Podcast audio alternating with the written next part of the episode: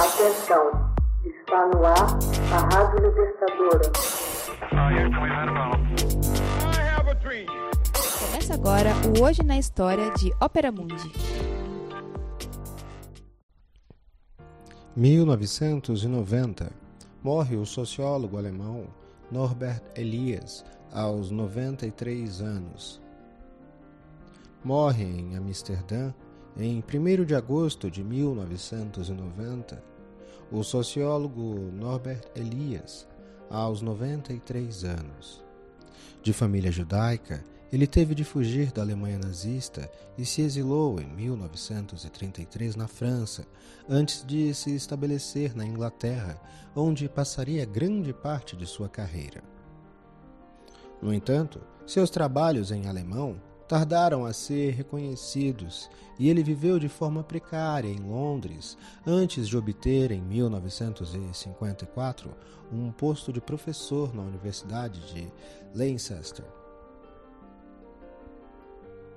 Suas obras focaram a relação entre poder, comportamento, emoção e conhecimento na história. Elias permaneceu durante um longo período como autor marginal, tendo sido redescoberto por uma nova geração de teóricos dos anos 70, quando se tornou um dos mais influentes sociólogos de todos os tempos.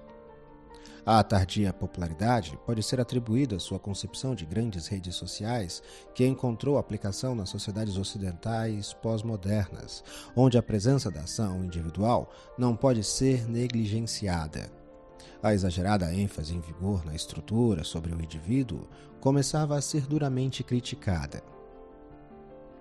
A obra mais importante de Elias foram os dois volumes de O Processo Civilizatório, Originalmente publicado em 1939, foi virtualmente ignorado até sua reedição em 1969, quando o primeiro volume foi traduzido ao inglês.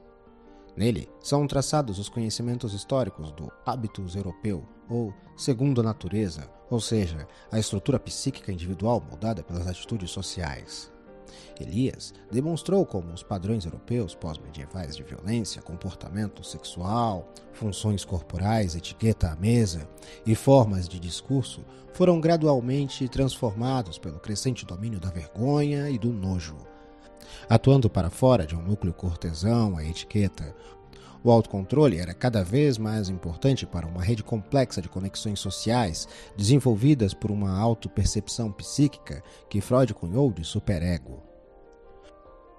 O segundo volume aborda as causas desses processos e os reconhece cada vez mais centralizados e diferenciados em interconexões na sociedade. Quando a obra de Elias foi acolhida por setores da intelectualidade, inicialmente sua análise do processo social foi mal compreendida e tomada como uma forma de darwinismo social. Essa ideia foi deixada de lado e sua obra foi entendida a partir de uma outra chave de pensamento sobre o processo social. A teoria sociológica formulada por Elias pode ser considerada uma abordagem de caráter crítico, cujos conceitos fundamentais foram construídos a partir da identificação das deficiências e limitações das perspectivas teóricas consideradas clássicas pelas ciências sociais, associadas, sobretudo, a certas visões do estruturalismo. Essa teoria concebe sua tarefa de analisar os processos sociais baseados nas atividades dos indivíduos que, por meio de suas necessidades, são orientados uns para os outros e unidos uns aos outros das mais diferentes maneiras. Esses indivíduos constroem teias de interdependência que dão origem à configuração de muitos tipos: família, aldeia, cidade, estado, nações o conceito de configuração pode ser aplicado onde quer que se formem conexões e teias de interdependência humana. Elias não aceita o pressuposto de que as sociedades tenham fronteiras e limites específicos, pois as cadeias de interdependência escapam às definições abrangentes. A complexidade de se investigar algumas configurações decorre do fato de que as cadeias de interdependência são maiores e mais diferenciadas. Elias denomina as configurações de estrutura, mas o emprego deste termo não guarda qualquer associação com a utilização do mesmo termo pelos teóricos funcionalistas e estruturalistas. Segundo Elias, a mudança social decorre do fato de que as cadeias de interdependência se modificam. A teoria sociológica denomina esse processo de diferenciação e integração. Elas se tornam mais complexas e, à medida que o grau de complexidade aumenta, antigas formações sociais são substituídas por uma nova. Esse é o critério para caracterizar diferentes formações sociais que dão origem a uma nova estrutura de mentalidade.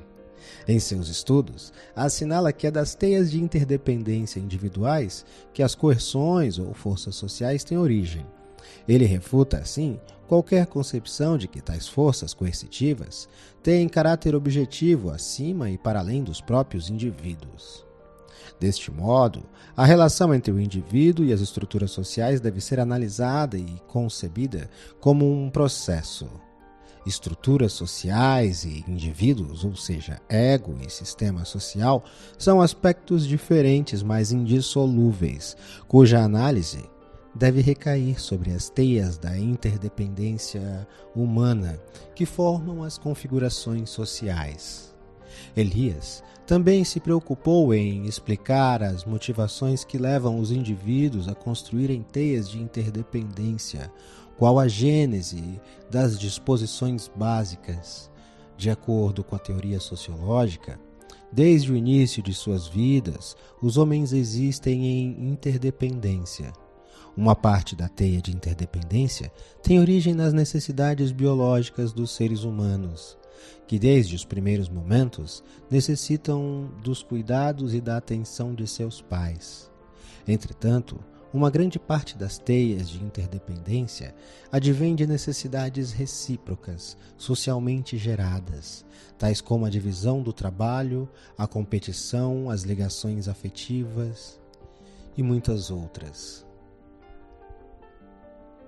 Hoje na História, uma produção de Ópera Mundi, baseada na obra de Max Altman, com locução de José Igor e edição de Laila Manuele.